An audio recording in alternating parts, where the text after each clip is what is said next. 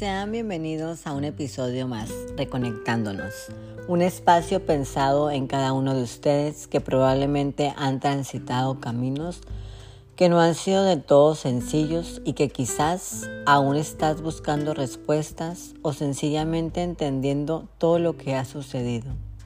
Este espacio es también una oportunidad de comprender cómo otra persona que pasó por algo similar a lo tuyo hizo para avanzar.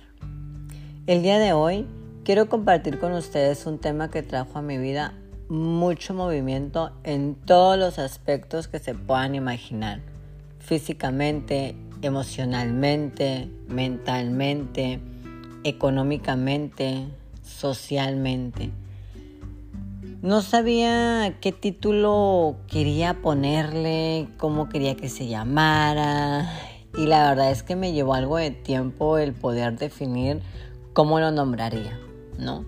Finalmente el tema es el arte de irte y regresar con tu pareja. Apareció la palabra arte y dije, sí. Sí porque esa es la palabra justa para abordar todo el conjunto de situaciones que se desprenden dentro de una relación. Quiero compartir con ustedes el día de hoy algo sumamente personal, ¿sí? que viví aproximadamente, ¿qué será? Un año y medio, dos años, en donde estuve atravesando, o más bien que atravesé por mi relación de pareja. Y este tema sé que sucede a muchos, o sé que muchos han experimentado esta, esta situación de irte de la relación, regresar, de estar eh, y no estar, ¿no? Esa situación me llevó a cuestionarme precisamente lo que yo viví. ¿Qué sucede cuando nos vamos emocionalmente de una relación, pero seguimos físicamente compartiendo el mismo espacio? O viceversa. ¿Qué sucede cuando nos vamos físicamente? pero emocionalmente estamos con la otra persona. Emocionalmente la seguimos cargando, la llevamos a todas partes y no nos podemos desprender. Algo similar o algo de esto fue lo que yo experimenté y es lo que quiero compartir con ustedes el día de hoy. Eh, algo que, que definitivamente puedo decir a lo mejor sí que marcó o, dio pie a que mi relación al día de hoy sea algo totalmente distinto y diferente. Las relaciones de pareja son un descubrir constante y bueno, la mía no ha sido la excepción. Después de que mi, mi, perdón, mi pareja atravesara situaciones que fueron difíciles, y cuando hablo de difíciles es en el ámbito este, laboral, ¿no? Eh, abrió la puerta para que física, emocional y económica y psicológicamente tampoco estuviera de alguna manera completo. Finalmente el ser es un todo, ya que lo que le ocurre a un área de nuestra vida tiene impacto en otra directamente, ¿no? En ocasiones no somos tan conscientes de ello o vamos disfrazando las cosas y a lo mejor no estamos preparados para darnos cuenta que lo que me pasó aquí me está afectando allá y andamos haciendo malabares, ¿no? Pero eh, así pasa. Pasa ese efecto cuando una área de nuestra vida no está estable o, viene a moverse o viene a, a vivir un cambio, ¿no? pues en mi caso fue así, ¿no? Esa situación específica de su trabajo dio pie, dio pie perdón, a todo lo que yo experimenté. Van a decir, bueno, pero si era algo de él, ¿cómo lo experimentaste tú, no? Pues fue algo que me pegó directamente, ¿no? ¿Por qué directamente? Porque comencé a ver en él otra esencia, aspectos que despertaban en mí angustia, desesperación, frustración, pues eso que él estaba experimentando de alguna manera como nuevo, también era algo nuevo para mí. Entonces, eh, ¿qué pasa cuando yo comienzo a ver en él esa, esa otra persona, ¿no? O esa nueva esencia, eso que para mí era desconocido y al mismo tiempo para él también que era desconcertante eh, el hecho de que él no tuviera mm, iniciativa de levantarse o de ir al gimnasio o de hacer actividades, pues para mí era como súper desconcertante, súper nuevo, súper diferente. ¿sí? Eh, ¿Qué pasa? No? Pasa que en ese proceso nuestras pláticas tomaron otro rumbo y otra dirección. Incluso hubo muchos silencios que se hicieron eternos. Entre esos silencios aparecían mis enojos, eh, enojos por no saber qué decir o no encontrar las palabras adecuadas o necesarias para lo que él estaba sintiendo fuera mucho más ligero, para que lo que él estaba pasando se minorizara. Ojo, porque aquí ya estaba yo jugando al papel de la salvadora.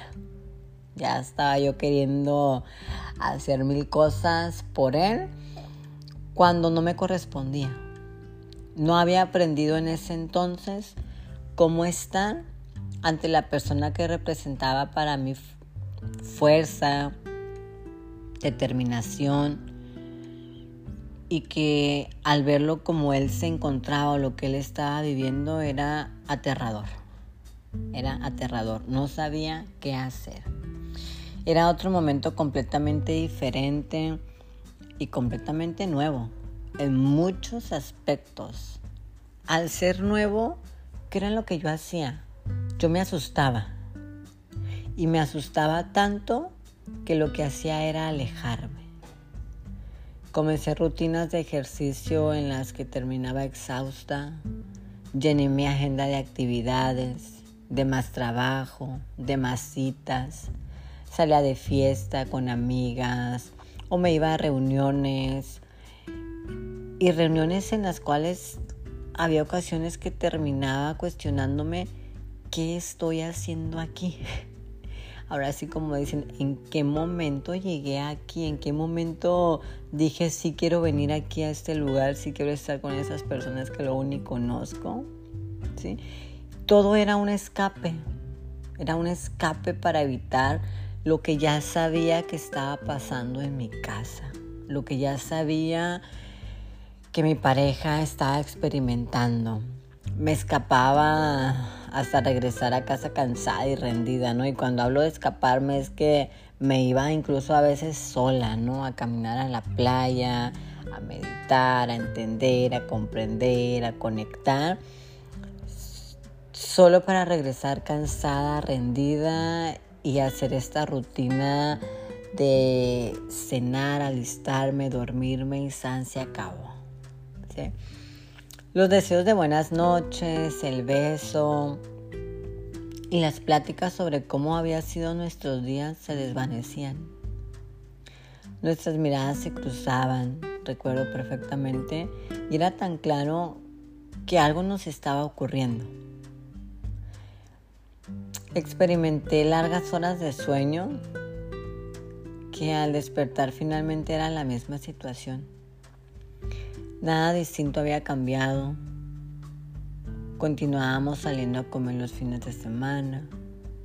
Se había convertido en una rutina todo lo que hacíamos, pero una rutina en donde la cuestión emocional no estaba presente.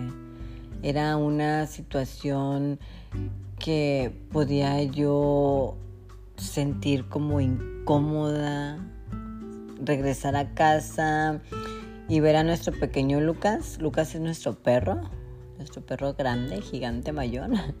Era lo que en ese momento podía considerar que salvaba la situación. Lucas era a quien yo consideraba que en ese momento, en esa casa, le daba vida, le daba luz, eh, nos, nos unía de alguna manera.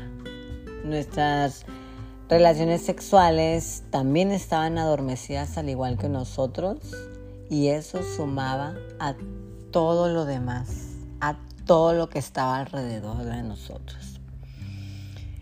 Conforme transcurrían los días, podía darme cuenta de que la situación ya no era saludable para ninguno de los dos. El escuchar lo que él me compartía me parecía tan repetitivo que me cansaba, me enojaba y al mismo tiempo me sentía culpable.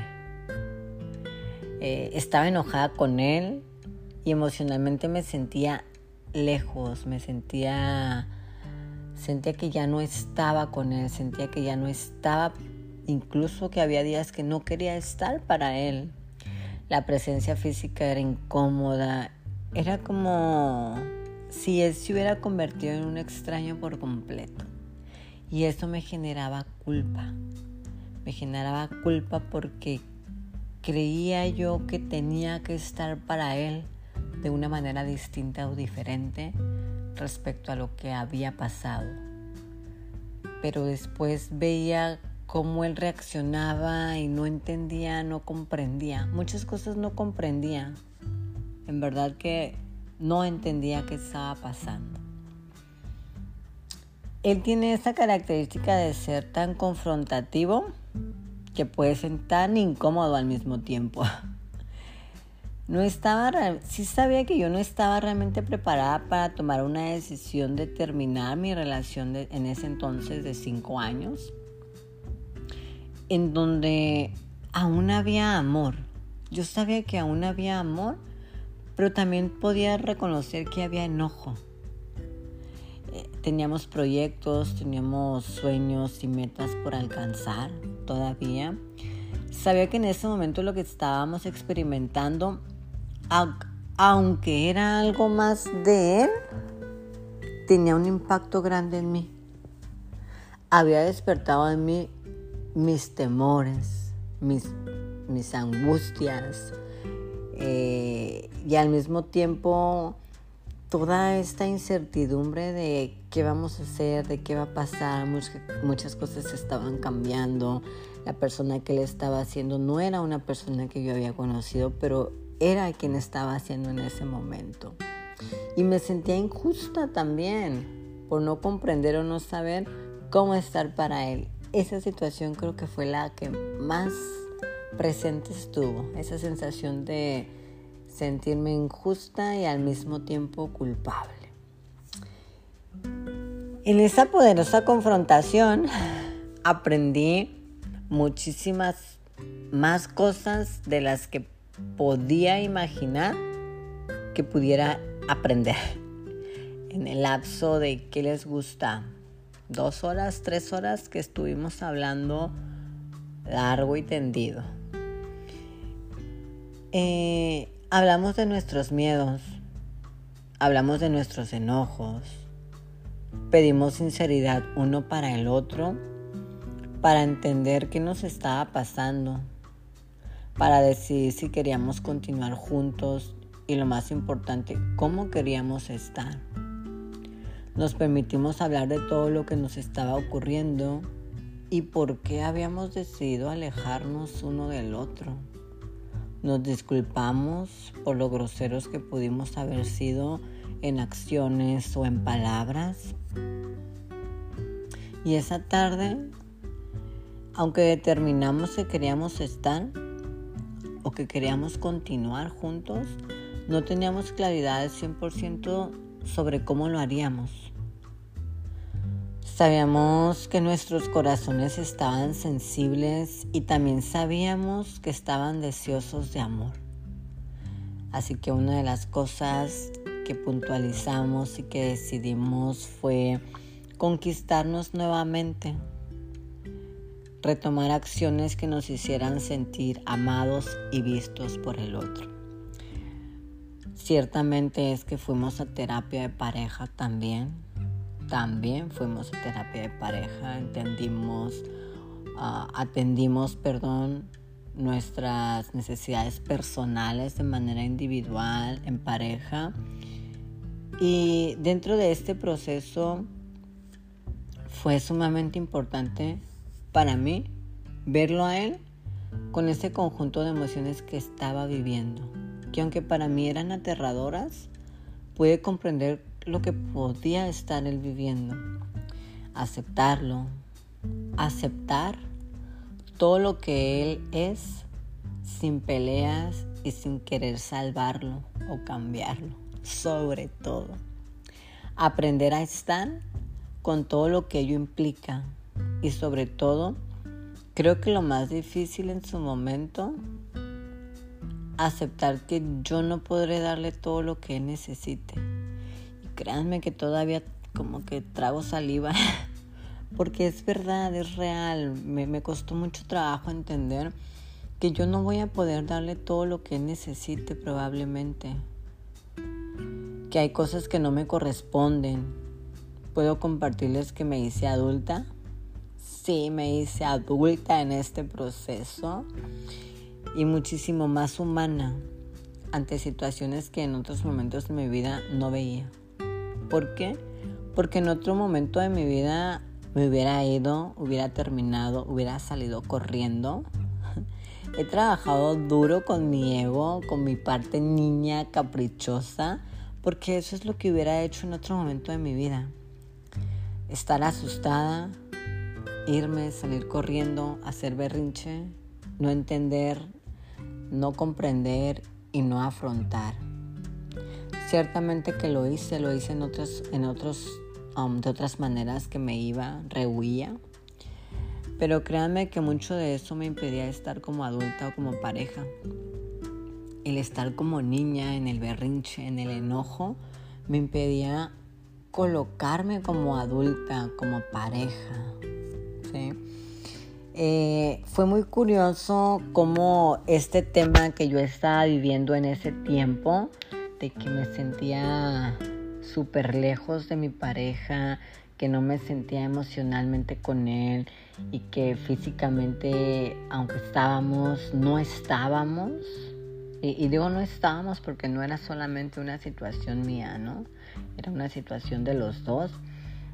Eh, este tema tuvo una recurrencia con personas muy cercanas a mi vida, a las que quiero y a las que amo con todo mi corazón este, amigas que habían terminado relaciones y que físicamente habían decidido no más, eh, pero que las veía y las escuchaba, que emocionalmente continuaban estando atadas a la relación, continuaban estando atadas a la persona y vivían ese proceso de pérdida, de, de duelo, ¿no? Eh, escuchar lo difícil que se convertía en irse verdaderamente en la relación, aún con todo lo que estaban sintiendo. Mm, amistades que después de haber terminado y considerar haber superado la relación deciden regresar y, deciden regresar y, regresan con cierto miedo eh, ese miedo no presente que que tiene o que implica eh, el estar nuevamente de, una, con una persona en la que a lo mejor habían decidido ya no más, ¿no? Y entonces viene toda esta suma de cuestionamientos, ¿no? ¿Cuánto debo confiar? ¿Cuánto me debo cuidar? Y si me vuelven a dejar, y si vuelve a pasar, y si no funciona, ¿qué van a pensar de mí? Un sinfín de cuestionamientos aparecen cuando este proceso de irme de mi pareja emocionalmente o irme físicamente aparece en nuestras vidas, aparece en nuestras relaciones. Lo que yo considero y lo que quiero rescatar como más importante es qué es lo que tú quieres qué es realmente lo que tú quieres y si estás dispuesta o dispuesto a aceptar a esa persona con todo lo que es. ¿Cuál es tu capacidad para solucionar o confrontar aquello que no te gusta de tu relación? ¿O sales corriendo? ¿O evades? ¿O evitas? ¿O terminas constantemente una relación y y no da solución real a algo o a lo que sí está pasando. Te quedas más en reaccionar en la parte de niña o niño que como una parte adulta, ¿no? Lo cierto es que podemos quedarnos en relaciones en las que estemos incómodos o inconformes, Pero ¿cuál es el precio que pagas por ello? ¿Estás dispuesto a pagar ese precio por estar físicamente y no estar emocionalmente? ¿O por irte físicamente y seguir cargando emocionalmente a alguien? Estar en una relación es un arte y ese arte implica conocernos. Conocernos, aceptarnos. En verdad deseo que esta mi historia sea una oportunidad para cambiar la tuya. Recuerden que cada día cuenta. Les mando un enorme abrazo.